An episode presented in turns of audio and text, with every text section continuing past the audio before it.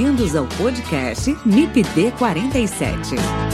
Aqui a gente discute problemas, atualidades e tendências no manejo integrado de plantas daninhas. Apresentação: Haroldo Machado. Siga nossa página no Instagram, MIPD47, onde você pode interagir mandando directs, sugestões e comentando os episódios.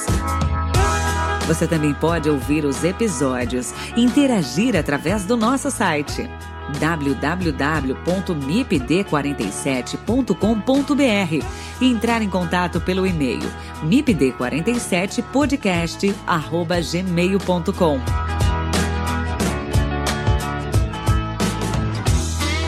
O MIPD 47 tem o apoio do Comitê de Ação à Resistência aos Herbicidas, o Agarac-BR Quer saber mais sobre resistência de plantas daninhas a herbicidas? Acesse o site www.agaracifembr.org. Lá você encontra conteúdo de qualidade sobre resistência de plantas daninhas a herbicidas. www.agaracifembr.org.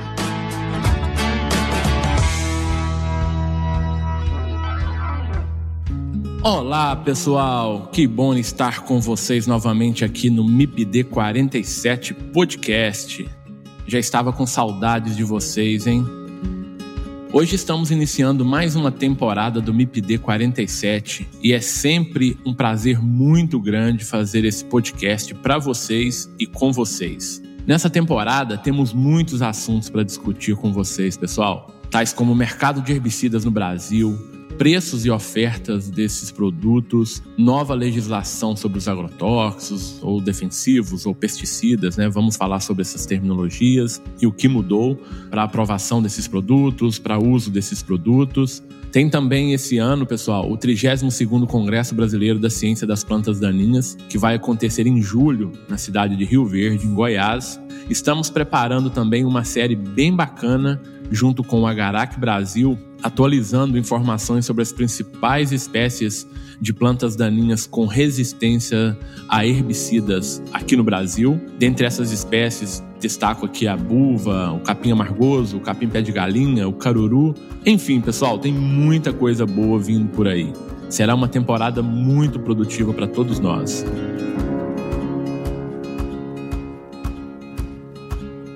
E é isso aí, vamos lá, né? Lembrando que o MIPD 47 tem o apoio do Comitê de Ação à Resistência aos Herbicidas, o Agarac Brasil.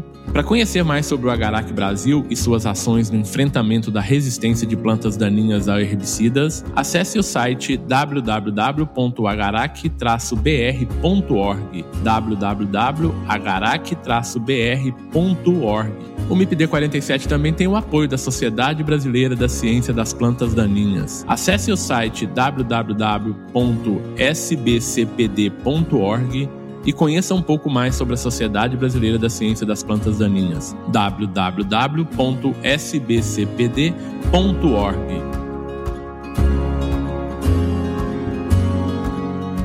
E nesse episódio eu converso com a professora Camila Pinho da Universidade Federal Rural do Rio de Janeiro, minha colega aqui de laboratório. Nós vamos bater um papo sobre um sistema de manejo de plantas daninhas baseado na tolerância de espécies cultivadas ao herbicida 2,4-D. Essa tecnologia já está aprovada, já está trabalhada em condições de campo e em breve estará disponível em escala comercial para os produtores. Obviamente que, junto com novas tecnologias, se apresentam também novos desafios no seu uso. E aí, ficou curioso para saber que tecnologia é essa que vamos tratar aqui hoje no podcast? Fique com a gente e ouça esse episódio do MIPD 47. Olá, Camila, tudo bem? Como que você está? Que bom estar com você aqui novamente em mais um episódio do MIPD 47. É muito bom ter você aqui com a gente. Olá, Haroldo. Olá, pessoal. Tudo bem? Eu que agradeço o convite. Sempre é um prazer estar aqui com você para a gente discutir um pouco mais sobre manias de plantas daninhas. Bacana. Camila, a gente não vai dispensa apresentações, né, Camila? Então vamos já uh, seguir no nosso, no nosso assunto, Camila. Hoje nós vamos falar aqui sobre um sistema de manejo de plantas daninhas, né, baseado no herbicida 2,4-D. A gente tem um episódio já anterior, é o número 66, que eu conversei com a professora Catarine Marques, da, da Universidade Federal do Rio Grande do Sul. E lá no episódio a gente falou mais, ou especificamente, sobre a parte da biotecnologia envolvendo esse sistema. Então, o processo do gene envolvido, de como foi essa planta foi transformada, de todo esse processo biotecnológico. E hoje eu quero conversar com você, Camila, na, mais voltado então para a parte de manejo, né, para aí dar esse suporte aos produtores aí em condições de campo.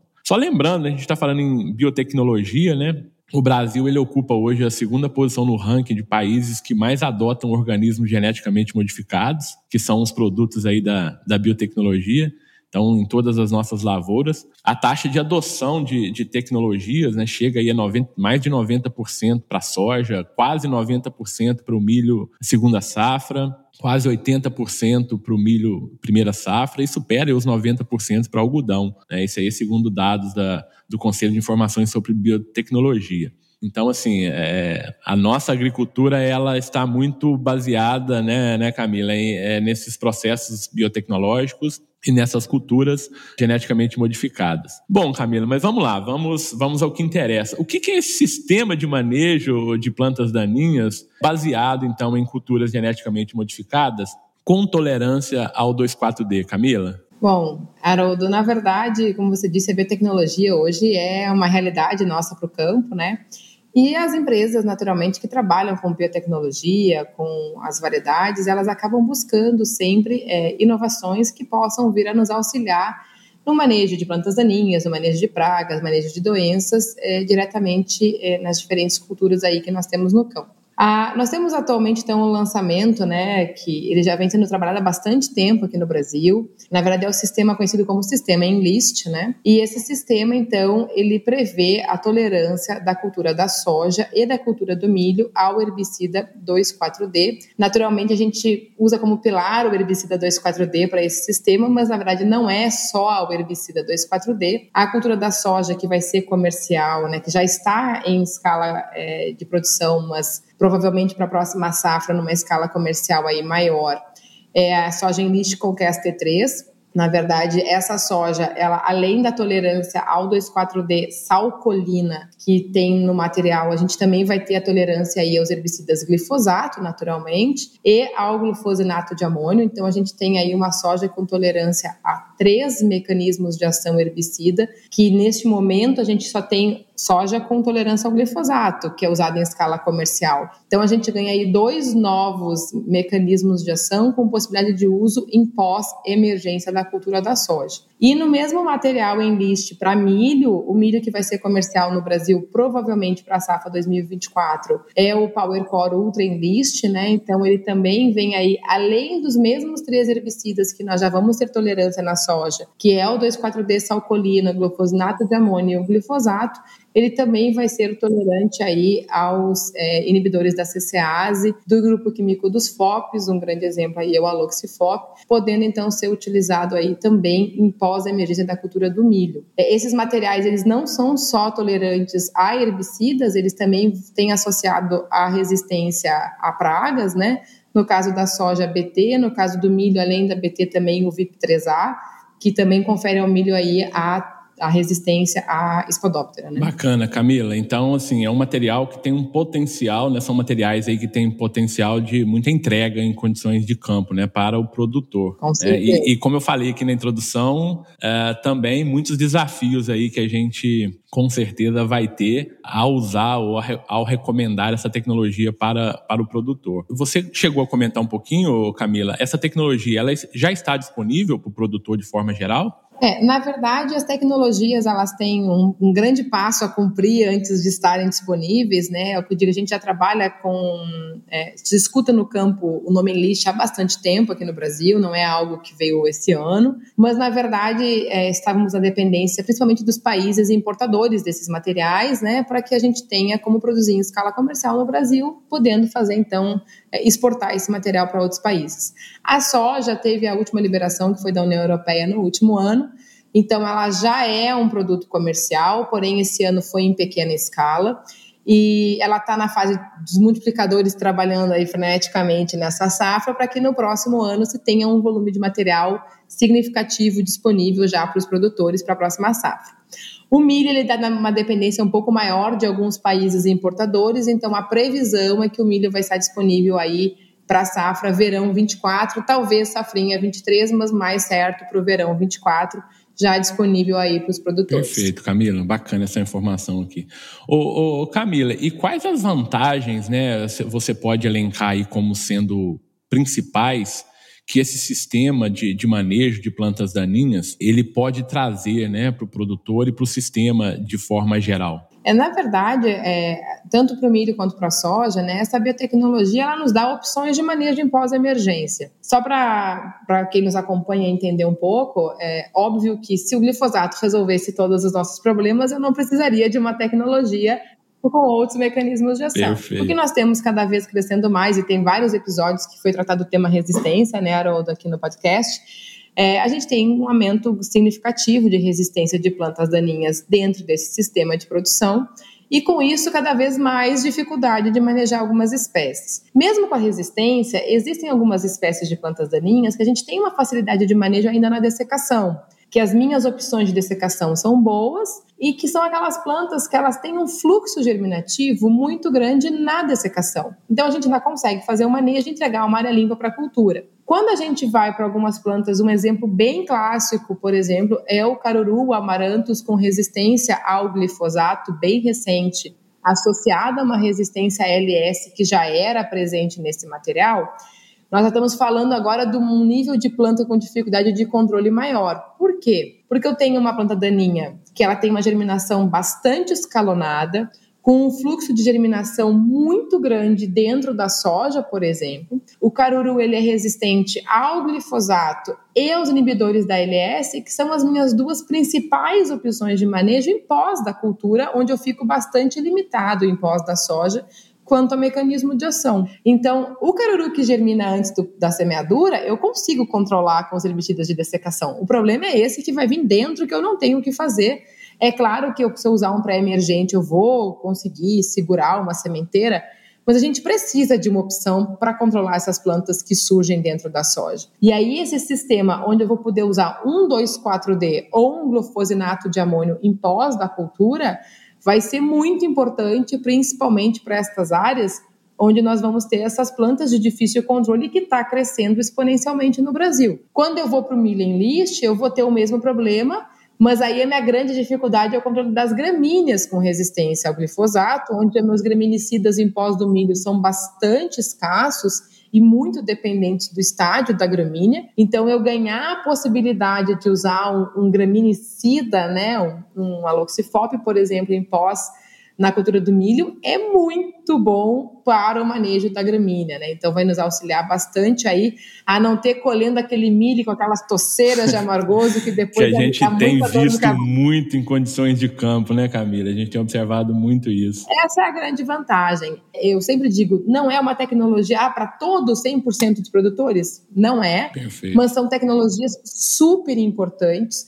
naquelas áreas onde nós temos esse aumento crescente aí dos problemas de resistência, vão nos dar um suporte bastante interessante. Perfeito, Camila. Eu, eu, concordo muito quando você disse né, que é uma alternativa, né? É uma alternativa importante, sim. Então, quanto mais alternativas o produtor ele, ele tiver em mãos né, para poder trabalhar o sistema dele de uma, de uma maneira mais correta, de uma maneira mais assertiva, né, isso traz realmente muitos benefícios para ele, para o sistema de cultivo né, e para toda a sociedade de forma geral. O MIPD 47 tem o apoio da Sociedade Brasileira da Ciência das Plantas Daninhas. Se você quiser conhecer um pouco mais sobre a SBC PD, visite o site www.sbcpd.org. Ô, ô, Camila, então, na verdade, essa tecnologia, como você disse, né, ela, ela se baseia no herbicida 2,4-D, mas tem outros herbicidas ali também envolvidos, né? É o glifosato, o glufosinato para soja, mais o, o aloxifop para o milho. O 2,4-D, Camila, a gente sabe, né, ele foi o primeiro herbicida ali, né, a auxina, é uma auxina sintética, foi o primeiro herbicida sintetizado para fins de controle de, de plantas, né, primeiro produto sintetizado especificamente para o controle de plantas, lá na década de 1940. É, algumas formulações né, é, do produto já, já passaram aí pelo mercado nós tínhamos ali 2,4-D éster, né, com alguns problemas sérios, que inclusive foi esse produto já descontinuado no Brasil. Nós temos o 2,4-D amina, né? É, e o que que esse 2,4-D, né, desse pacote, né, é, do herbicida que vem junto no sistema, o que, que esse 2,4 d ele traz de novidade aí e qual que é o impacto que isso pode causar em condições de campo? Bom, na verdade, o Enlist, a própria empresa, ela diz que não é só a biotecnologia, né? ela é um combo de informações. Então, é, é biotecnologia, é, é, material sementes de qualidade, associado aí a uma nova formulação do 2,4-D, que é o pilar dessa tecnologia. Na verdade, como você bem disse, a gente já passou por diferentes formulações de 2,4-D historicamente na agricultura, né? Nós vínhamos utilizando, e ainda é comercial naturalmente, o 2,4-D salamina, né? E o que a gente tem hoje, na verdade, é o 2,4-D salcolina né? É esse grande lançamento aí é, no sistema Enlist. Então, o nome do próprio herbicida ele tem o um nome da tecnologia, é o herbicida Enlist, né? Esse herbicida Enlist ele tem então uma nova, um novo sal de 2,4-D, que é um sal colina, mas não é só o novo sal associado ao novo sal de 2,4-D, que é um sal com características melhores para o uso na agricultura, a gente vai falar um pouquinho, mas eles também associam a esse sal colina uma tecnologia de formulação que o nome dado a essa tecnologia é tecnologia Colex-D. Então, na tecnologia Colex-D, associado ao novo sal colina, esse herbicida 2,4-D, ele ganha novas características que são bem importantes para minimizar algumas características negativas que a gente tem nos 2,4-Ds tradicionalmente utilizados hoje em dia. Então, principalmente aí a gente vai ter características como redução drástica do odor do produto, que é uma característica importante que foi reduzida. Ele é um produto de, considerado de ultra baixa volatilidade. Então, é um produto que a volatilidade é extremamente baixa. Isso é muito importante quando a gente trabalha é, numa tecnologia de, de uso pós-emergência de um herbicida, né? Associado aí a uma baixa deriva. A deriva era uma característica bastante é, ruim do 2,4-D tradicional, uma característica que a gente tinha alguns problemas. É claro que com toda uma tecnologia de aplicação tu consegue minimizar essa característica, mas tem questões da formulação que às vezes não se consegue mexer. E nesse produto em list, então, ele também tem uma baixa deriva. Então, ele traz consigo esse novo sal e características muito positivas quanto à tecnologia de aplicação, devido à formulação Colex-D. É importante salientar que é, a gente vai falar ainda para frente dos cuidados que eu vou precisar ter quanto à aplicação desse produto para que eu tenha essas características. Não é aplicar o produto de qualquer jeito que ele vai ser sempre assim.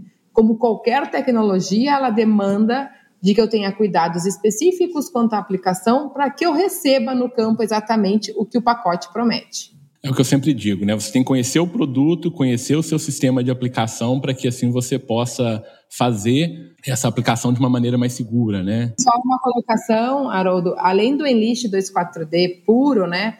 A empresa também lançou associado o Enlist Duo então, são dois herbicidas que foram lançados nesses pacotes. O Elistidu já é o 2,4-D em mistura formulada com glifosato. Perfeito. Então, também é interessante porque é uma, uma mistura tão frequente no campo, principalmente na dessecação e também agora na soja enlist uma possibilidade de pós-emergência. É uma mistura feita, a gente tem tantos problemas com mistura, antagonismo, problemas de formulação que são incompatíveis. Então, também eu tenho uma outra vantagem quando eu usar o Enlist Do, que é já ter a mistura pronta. Perfeito. Então, eu elimino todas aquelas minhas dores de cabeça de fazer, de fazer a mistura, a mistura em, tanque. E ele, ele vem com o glifosato sal de dimetilamina, né? Então, isso é importante. Exatamente. Apesar de que a gente tem alguns estudos que dizem que não tem problema de incompatibilidade com os diferentes sais de glifosato, né, para o enlist, né? Então, acho que isso também. É, mas sempre é bom a gente ter uma formulação pronta, porque a gente tem tantos glifosatos comerciais que é impossível Perfeito. se testar todos, né?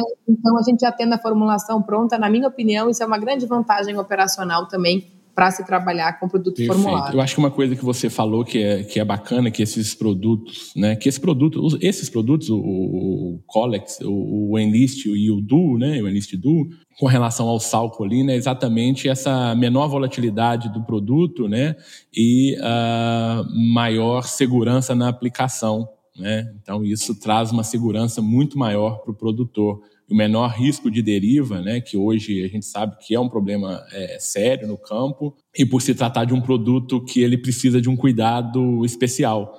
Então, se você associa isso né, é, à tecnologia de aplicação, dá uma segurança muito grande. Mas vamos deixar, vamos deixar essa parte da tecnologia de aplicação para depois. A gente conversa um pouco mais sobre isso. E você, de certa forma, Camila, já começou a falar sobre isso no início, quando você começou a explicar o que é a tecnologia, mas eu queria reforçar esse ponto com você. Em quais situações essa tecnologia ela teria, vamos colocar, não sei se seria prioridade de uso, né, mas talvez uma, um, um, uma maior abertura né, pelos produtores? Quais situações seriam essas? Na minha opinião, é, são para aqueles produtores que realmente têm uma infestação é, significativa, né?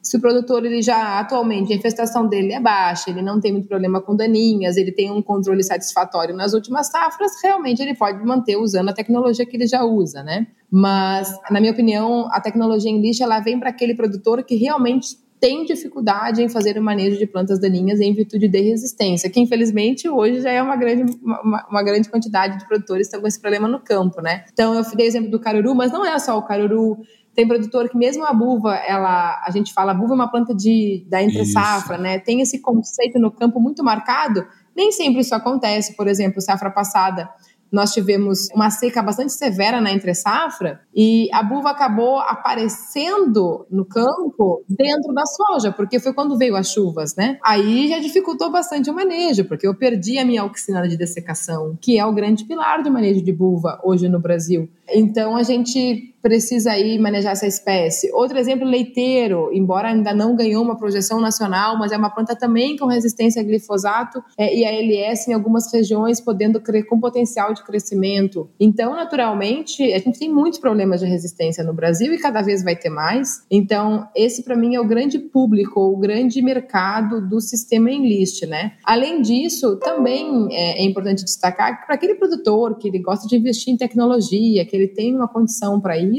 as variedades elas vêm prometendo naturalmente uma altíssima produtividade. Então, a empresa diz que não é só o material que traz consigo uma tecnologia, mas também traz consigo um alto potencial produtivo. Então, também para aqueles produtores que têm essa capacidade ou que gostam de investir no material que têm um maior potencial produtivo também podem aderir à tecnologia Enlist. Naturalmente, o objetivo dela é me facilitar o manejo de plantas daninhas e pragas também, porque não é só é, uma tolerância herbicida, mas também adquirir um material com alto Perfeito. potencial produtivo. Né? É, acho que é a base, né, Camila? É, uma, é um material produtivo. Não, não faz sentido você ter uma tecnologia né, de tolerância a determinado herbicida se o material ele não entrega em produtividade.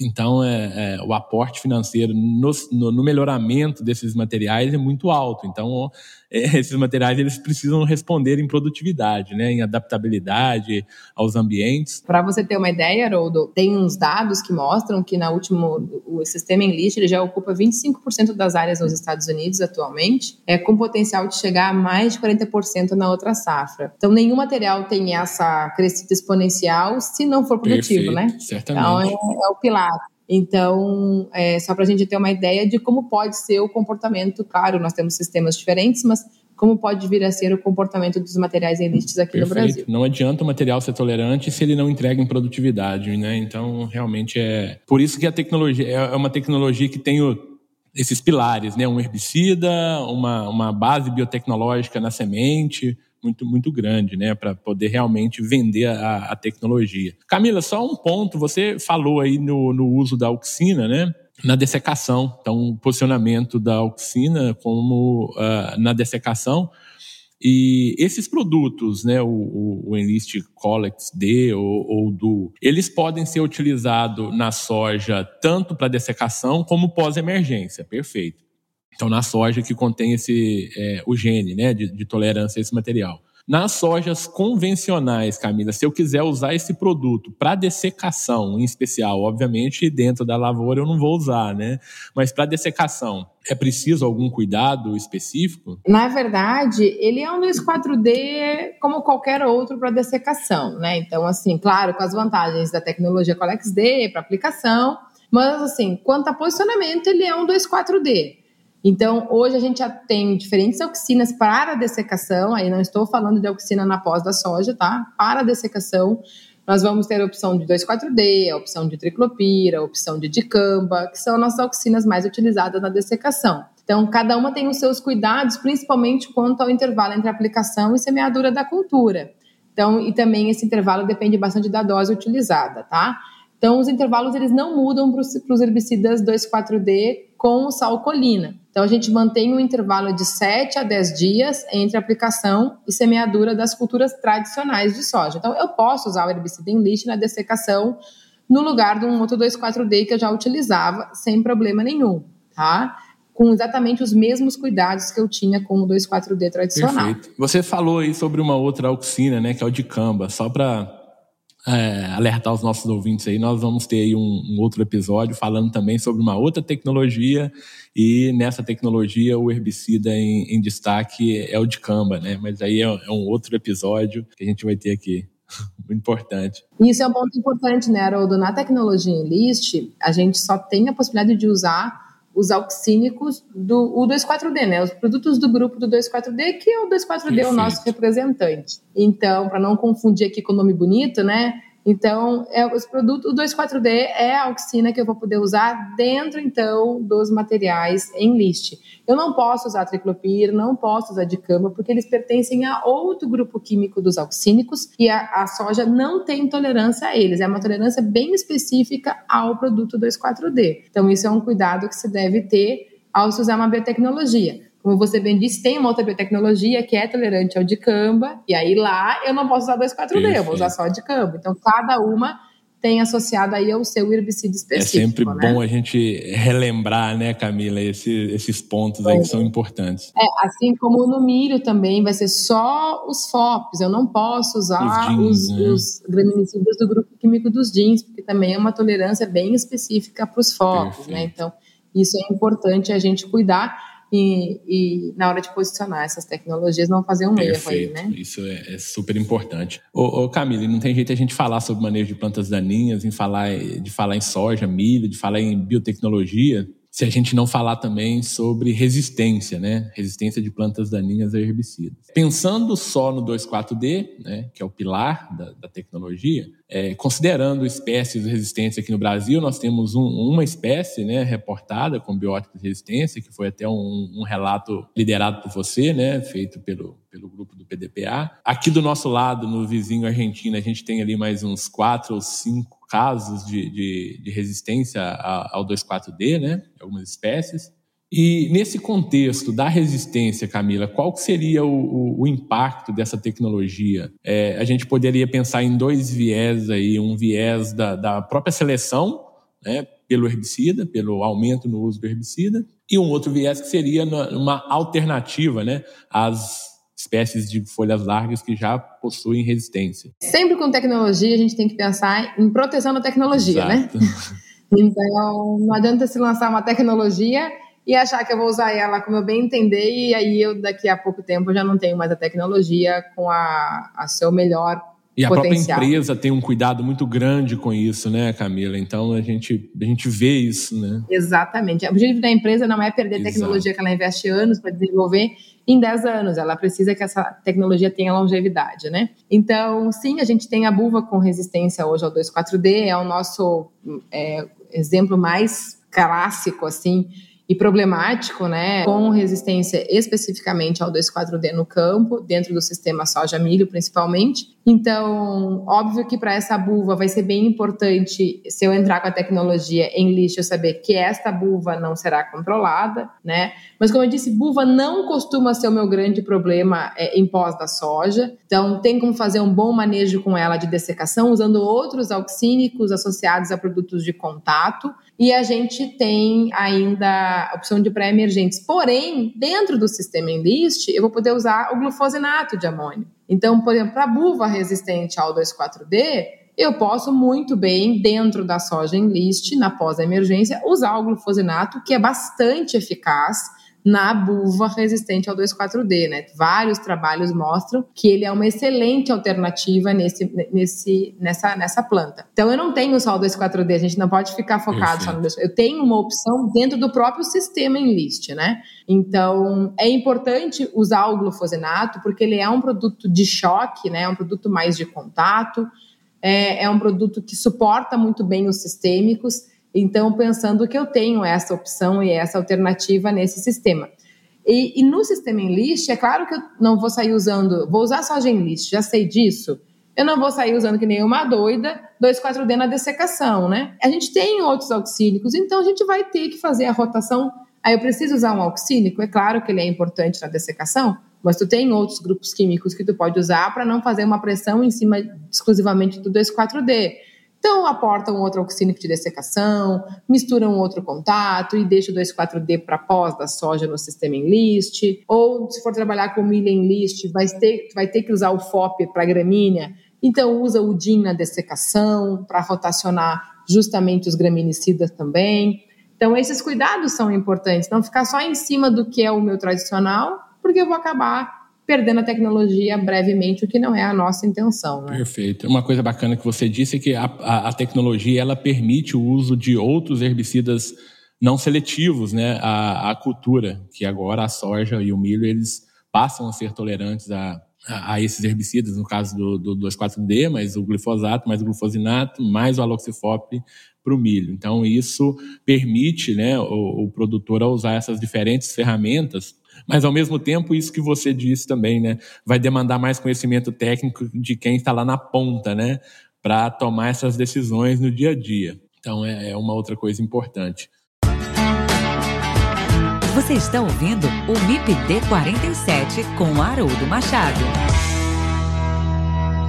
É, nós temos um outro ponto, né? Eu não sei se é uma desvantagem, mas é um desafio que vai ter lá no campo depois. Então você tem esses herbicidas sendo utilizados para dessecação, né, que é o ponto da dessecação, tanto o, o 2,4-D, como o glifosato, como o glufosinato de amônio. E agora você tem nessa área é, produto, um, uma tiguera, né, do milho ou soja, e no caso do milho ainda ao, ao é, você tem uma tiguera de, que é também tolerante a esses herbicidas. Esse manejo de tiguera, ele, ele vai ser complicado? Já existem aí alternativas é, viáveis? É, como que, que está essa situação? Bom, vamos lá. É, sempre é um cuidado, né? É, a gente tem aí já a soja RR, todo mundo conhece, milho RR, e sabe que a gente tem que manejar as tigueras RR dentro do nosso atual sistema. Então, naturalmente, vai ficar um pouquinho mais difícil manejar as tigueras, porque elas vão ser tolerantes a mais herbicidas, mas não é impossível.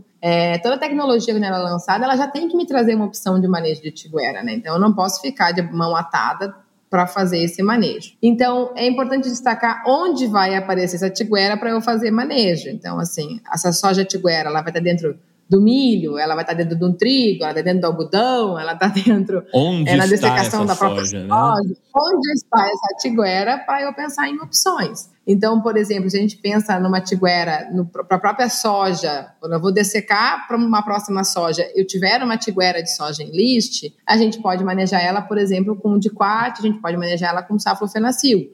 São opções para controlar esta soja tiguera numa dessecação pré-soja, tá? Agora, quando eu vou para o milho, eu tenho atrazina e tenho tempotrione, que são também duas opções que eu posso manejar uma soja em liste tiguera dentro da cultura do milho. Agora, quando eu vou para trigo e para algodão, os, as opções elas são é, inibidores da LS na sua maioria das vezes. Então, no algodão, o trifoxsulfuron, né, ou o piritiobac. Dentro do trigo, a gente vai ter o metsulfuron ou o iodosulfuron, que são opções para manejo dessa soja. E aí é bem importante só chamar a atenção de um detalhe, que são sempre inibidores da LS, no trigo e no algodão. Então, é importante o produtor atentar se ele vai entrar com esse sistema de cultivo pós-soja em list, para que as variedades em list, que vão ser várias opções, não é uma só, que ele vai ter no mercado, não tenham o GNSTS dentro da sua genética lá, né? Porque isso pode acontecer Então, a gente vai ter algumas variedades em list que podem ter dentro da sua genética aquele gene STS, aquela tolerância aos inibidores da LS, né? Uh, e aí a gente vai ter uma dificuldade de manejo dentro do trigo e do algodão. Então, se eu vou entrar com trigo e algodão, é só importante na escolha do material em list escolher um material que não tem essa característica dentro da variedade. Bacana, tá? Camila.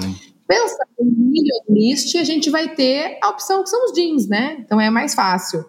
Então a gente vai manejar milho em list com os jeans, que são a minha outra opção de graminicidas, que controlam o milho, vão controlar aí muito bem o milho em list. É claro que vai ter que fazer o manejo desse milho ainda jovem, né? Eu não posso esperar esse milho estar tá em V6 para controlar, porque daí já está muito fora do estádio. Então, controlar esse milho em V2 seria bem importante é, para que seja um milho jovem de fácil controle aí com os aumentar os aumentar né? a eficácia do tratamento, né? Então isso é bacana. Exatamente. Então a gente observa que novamente, né, é, o cuidado do técnico responsável pela área vai ser fundamental, né? Então, o conhecimento técnico ali dos produtos, dos materiais genéticos que, que, que tem ali, né? Do que é aquela tiquera, de qual vai ser a cultura em sucessão. Então, isso demanda um conhecimento técnico é, é bastante grande das pessoas envolvidas aí no processo de produção. Ô, ô Camila, e quais seriam aí, no seu ponto de vista, né, a, os possíveis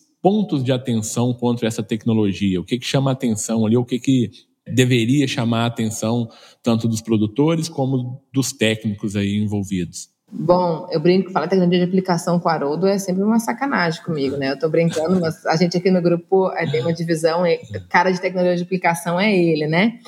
Sempre é importante, a gente fala isso muito frisa no campo, que para manter as vantagens da formulação com D dos herbicidas em list, eu preciso respeitar, além das regras tradicionais, que é aplicar numa temperatura ideal, abaixo de 30 graus, com umidade relativa no mínimo acima de 50%, é uma velocidade do vento ideal, tem duas coisas que eu acho que são bem importantes. O ideal é a gente trabalhar com volumes de cauda superiores a 100 litros por hectare, então uma redução muito baixa de volume de cauda impacta demais a tecnologia. Então, entre 100 e 150 litros por hectare são os volumes de cauda ideal para que eu tenha essas características do Colex D ainda presentes na minha aplicação, tá? E principalmente aí usar as pontas com indução de ar. Então, é uma recomendação que a gente tenha é, para garantir o máximo eficiência da tecnologia, o uso de pontas de pulverização com indução de ar. E, claro, aplicar é, numa altura é, correta do alvo, né? Não aplicar com a barra do jeito que a gente bem entender. Então, respeitando ali os 50 centímetros de altura do alvo, é o ideal para que eu tenha aí o melhor que a tecnologia me entrega. Qualquer coisa que eu não respeite dessas indicações, eu já estou deixando de ter a vantagem da minha formulação, que é o Colex D. Então, é importante respeitar. Eu já vi pessoal no campo usando em list do indessecação, já, já isso foi presenciado por mim, aplicando em volumes de caldo de 80 litros por hectare. Ou seja, ele já está perdendo vantagens da tecnologia Perfeito. em virtude da redução excessiva do volume de Perfeito. calda, né? Então, isso não é o ideal. A empresa, né, detentora do, do, do, do pacote, né, que é genética, nós temos várias empresas é, é, produtoras de semente que, que vão ter materiais disponíveis. Mas a, a empresa que detém a, a, tecnologia em list, né? Ela tem todo um cuidado, né? Ela já está no campo há alguns anos, já fazendo todo esse trabalho, né, de desenvolvimento da tecnologia. Então, hoje isso já é muito está muito adiantado, está muito bem consolidado, né, Camila? E, e, a gente percebe, acompanhando isso ao longo desse, desse período, que o foco maior realmente de divulgação da empresa com relação aos cuidados é na tecnologia de aplicação, né? Então tem os benefícios sim de controle de plantas daninhas e de é, problemas, né, que são resistentes a outros herbicidas, é, os materiais de alta produtividade, mas uh, o cuidado ainda é na tecnologia de aplicação. Então isso que você falou é usar um volume de calda recomendado, nada fora do que está ali recomendado pela, pela empresa, né? As pontas de pulverização, então pontas de ar induzido. Ah, e por que pontas de ar induzido? Né? É uma pergunta que a gente ouve muito. Exatamente porque com esse tipo de ponta de pulverização, as gotas formadas elas são maiores, né? Então, se você tem é, se aquele espectro de gotas formado ali na pulverização é um espectro de gotas maiores, menor vai ser a probabilidade dessas gotas serem perdidas tanto por deriva quanto por volatilização. Né? Então é isso que você falou. Então você está cuidando da tecnologia, você está cuidando do que aquela molécula de 2,4-D salcolina vai te entregar. Né? Então ela já traz consigo menor volatilidade, né? em função do, do, da pressão de vapor da molécula, então menor volatilidade, e eu associo isso a uma tecnologia de aplicação mais assertiva, produzindo gotas maiores, obviamente que uh, a deriva, a endoderiva, a exoderiva lá no campo, ela vai ser muito pequena, né? baixíssima dentro de níveis aceitáveis. Tá, mas para isso o produtor ele precisa conhecer o equipamento que ele tem, o pulverizador, a capacidade operacional, né? Como que ele regula aquele pulverizador, a calibração é super importante, né? Então todo o sistema ali do pulverizador é, é fundamental. Isso é um ponto, Haroldo, já que a gente falou de tecnologia, que é para proteger alguns riscos das moléculas, como deriva, principalmente, embora se você respeitar a tecnologia, você não vai ter esse Exatamente. problema, né? Porque tudo certo, você não tem o problema. Mas a gente sabe que o campo, às vezes, não respeita alguns pontos e, naturalmente, podem surgir algumas. Ah, eu acho que isso foi deriva, ou isso aqui é 2,4-D, ou isso aqui é uma oxina.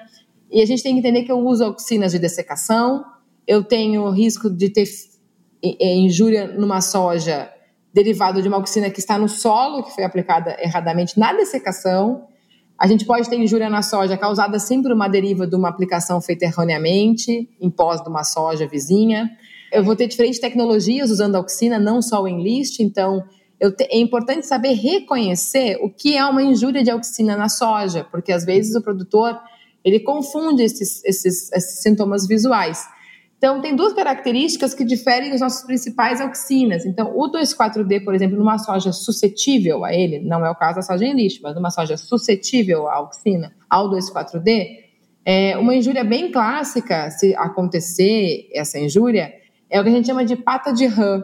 Na verdade, é o alongamento da folha da soja. Ela, em vez de ficar aquela folha mais arredondada, ela fica mais comprida, ela alonga. E, é, e a gente chama isso de pata de rã no campo. Esse é um sintoma bem clássico de, de um 2,4-D presente naquele material, né, na, com ou uma deriva ou um residual. É, as folhas também ela pode ter aquela curvatura para baixo, que é a epinastia, que a gente chama, e elas podem ter um certo nível de torção, que é o encarquilhamento tradicional do 2,4-D que a gente vê tanto do ramo, dos pecíolos, enfim. Então, normalmente, é, esse sintoma do 2,4-D, se for uma deriva tá, numa soja suscetível, ele vai acontecer só nas folhas que foram expostas ao herbicida. Dificilmente a gente vai ver em folhas jovens, tá? Então, isso é um ponto que eu gostaria de destacar aqui como sintoma do 2,4-D, que é o produto principal é do sistema Enlist.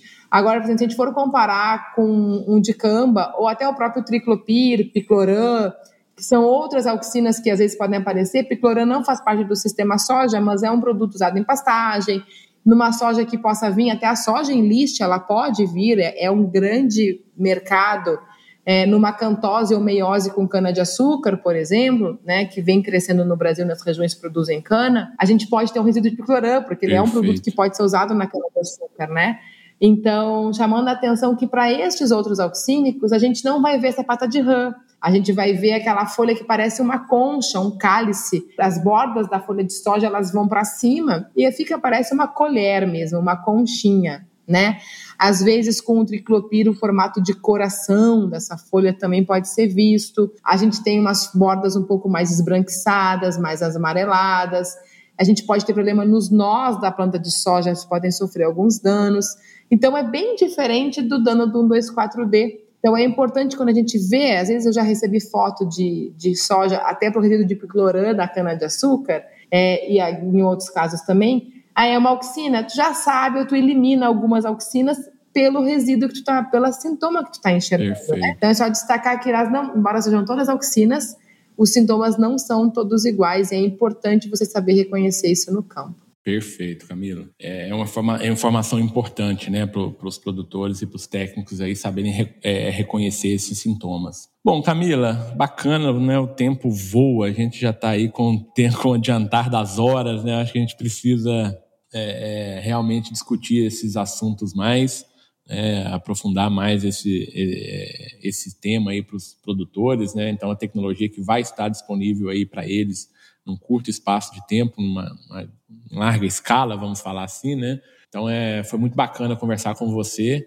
e levar essa informação mais do dia a dia, né, da tecnologia. Então foi muito bacana. É, como você disse, é mais uma opção que o produtor vai ter né, dentro do sistema de produção da soja, dentro do sistema de produção do milho, e ele precisa estar antenado, saber dos desafios também que ele vai ter lá no campo para usar a tecnologia, né? É, e saber como posicionar isso de uma maneira mais correta. Tá? Então, muito obrigado por bater esse papo aqui com a gente. Queria que você fizesse as suas considerações finais. Não, eu que agradeço o convite. É sempre um prazer estar aqui com você conversando um pouquinho no, no podcast, né? Que já é um sucesso, né? A gente anda pelo campo, todo mundo fala. A gente conversa todos os dias, né, Camila? Mas nem sempre as pessoas ouvem as nossas conversas, né? Exatamente, mas a gente anda no campo, o pessoal sempre fala muito do MIPD 47, né? Oh, sucesso o podcast, né? Então é sempre um prazer estar aqui falando com você, além do corredor da universidade, a gente poder conversar um pouquinho aqui e estamos à disposição sempre qualquer dúvida, o pessoal que siga a gente nas redes sociais aí da Rural também. Além do MIPD, a gente tem o PDPA aqui da UFRJ, então nos sigam nas redes sociais para acompanhar um pouquinho o nosso trabalho. É isso aí, Camila. Muito obrigado novamente. Daqui a pouco você está de volta com a gente para falar sobre outros temas também, para a gente conversar sobre outros temas, tá bom? Vou te incomodar muito ainda. Ok? Muito obrigado. E para vocês, meus ouvintes, um abraço e até o próximo episódio do MIPD 47.